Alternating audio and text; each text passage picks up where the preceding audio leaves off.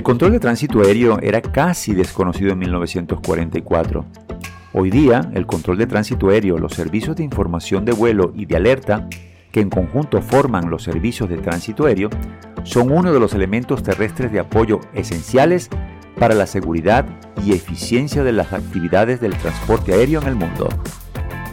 Hablaremos sobre eso y algo más en unos segundos.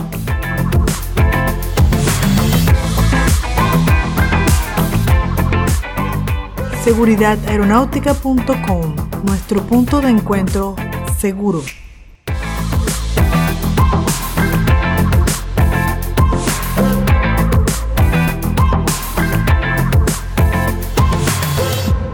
Saludos, te habla José Villaverde y bienvenido a tu podcast Seguridad Aeronáutica en Sonidos, el cual se transmite en tu web seguridadaeronáutica.com. En esta oportunidad estaremos hablando sobre el anexo 11 al Convenio de Aviación Civil Internacional de Chicago, que trata lo referente a servicios de tránsito aéreo.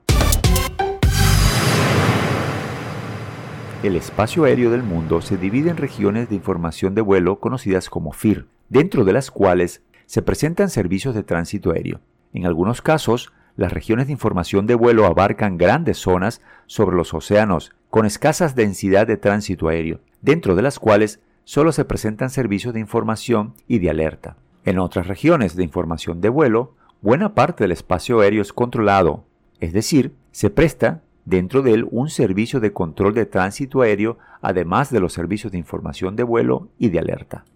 El objetivo primordial de los servicios de tránsito aéreo, como se define en el anexo, es impedir que se produzcan colisiones entre las aeronaves, sea en el rodaje, en el área de maniobras, en el despegue, en el aterrizaje, en ruta o en el circuito de espera en el aeródromo destinado.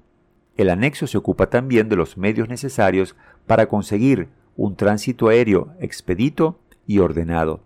y de proporcionar asesoría e información para la realización segura y eficiente de los vuelos y de los servicios de alerta para las aeronaves en peligro. Las disposiciones de OASI prevén que para lograr estos objetivos hay que establecer centros de información de vuelo y de dependencias de control de tránsito aéreo.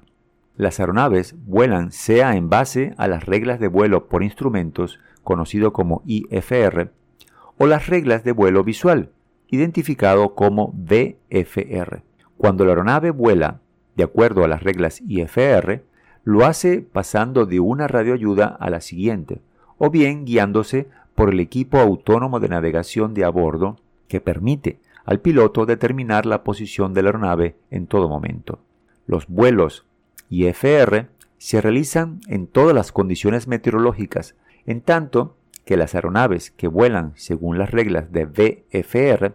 deben mantenerse apartadas de las nubes y contar con una visibilidad que permita al piloto percibir y evitar a las otras aeronaves. En el capítulo 3 de este anexo se especifican los servicios que deben de prestarse a dichos vuelos. Por ejemplo, los vuelos IFR recibirán el servicio de control de tránsito aéreo cuando se realizan en espacios aéreos controlados. Cuando el vuelo se efectúa en espacio aéreo no controlado, se prestará el servicio de información de vuelo, que incluye toda la información conocida sobre el tránsito y el piloto es responsable de organizar el vuelo de manera que pueda evitar a las otras aeronaves. El servicio de control no se presta normalmente a los vuelos VFR, a excepción de determinadas zonas en cuyo caso los vuelos VFR se separarán de los vuelos IFR, pero no se dan indicaciones de separación entre los vuelos VFR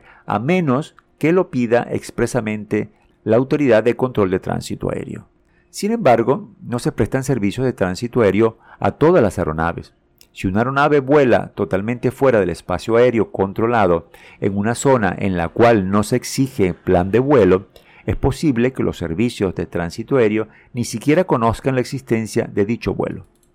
El anexo 11 contiene el importante requisito para los estados de ejecutar programas sistemáticos y apropiados de gestión de la seguridad operacional de los servicios del tránsito aéreo, conocidos como ATS. Los sistemas y programas de gestión de seguridad operacional constituyen una contribución importante para garantizar la seguridad en la aviación civil internacional. El Servicio de Control de Tránsito Aéreo consiste en autorizaciones e información provenientes de las dependencias de control de tránsito aéreo que permiten la separación longitudinal, vertical o lateral entre aeronaves de conformidad con las disposiciones que figuran en el capítulo 3 de este anexo. Este capítulo también refiere al contenido de las autorizaciones, a la coordinación de las mismas entre las dependencias ATC y a la coordinación de la transferencia de la responsabilidad del control de vuelo de una dependencia a otra.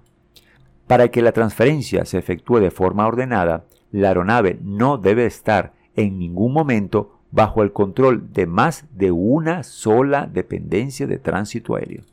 Las dependencias de control de tránsito aéreo encaran a veces una demanda de tránsito superior a su capacidad, por ejemplo, en aeropuertos de mucho movimiento durante los periodos de tránsito máximo. Asimismo, el anexo 11 también especifica los requisitos en materia de coordinación entre las dependencias de control de tránsito aéreo civil y las autoridades militares u otros organismos cuyas actividades puedan afectar los vuelos de las aeronaves civiles. Las dependencias militares reciben el plan de vuelo y otros datos de los vuelos de las aeronaves civiles, los que les permitirá identificar las aeronaves civiles que se aproximan a algunas zonas restringidas o entrar en ellas. Los servicios de información de vuelo se prestan a las aeronaves que vuelan en el espacio aéreo controlado y a aquellas de cuya presencia conocen los servicios de tránsito aéreo. Esta información incluye datos meteorológicos del tiempo significativo, cambios en los estados del funcionamiento de las ayudas para la navegación y en las condiciones de los aeródromos y de otras instalaciones conexas y toda la información que pueda tener importancia para la seguridad del vuelo. Los vuelos IFR reciben además información sobre las condiciones meteorológicas en los aeródromos de salida y de destino y de alternativa, sobre los peligros de colisión con las aeronaves que vuelan fuera de las áreas y zonas de control,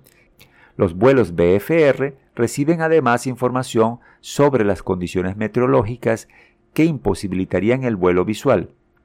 El anexo 11 también contiene información sobre las especificaciones de las radiodifusiones del Servicio de Información de Vuelo para las operaciones.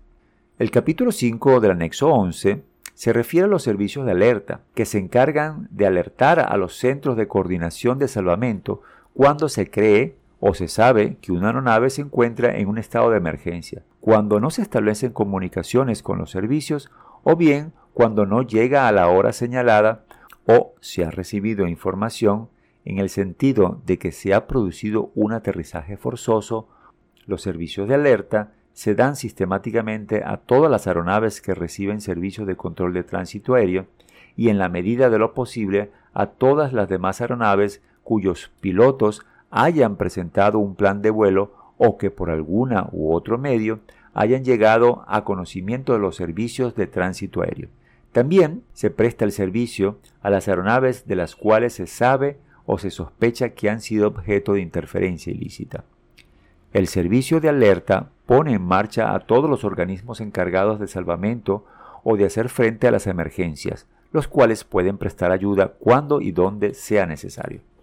Los capítulos siguientes del anexo se refieren a los requisitos del ATS en materia de comunicación aeroterrestres, así como las comunicaciones entre las dependencias ATS y entre dichas dependencias de otras entidades esenciales. Estos capítulos especifican también la información que debe suministrarse a cada tipo de dependencia de los servicios de tránsito aéreo. Las comunicaciones aeroterrestres deben permitir el contacto radiotelefónico en ambos sentidos, directo, rápido, continuo y libre de parásitos, en tanto que las comunicaciones entre las dependencias ATS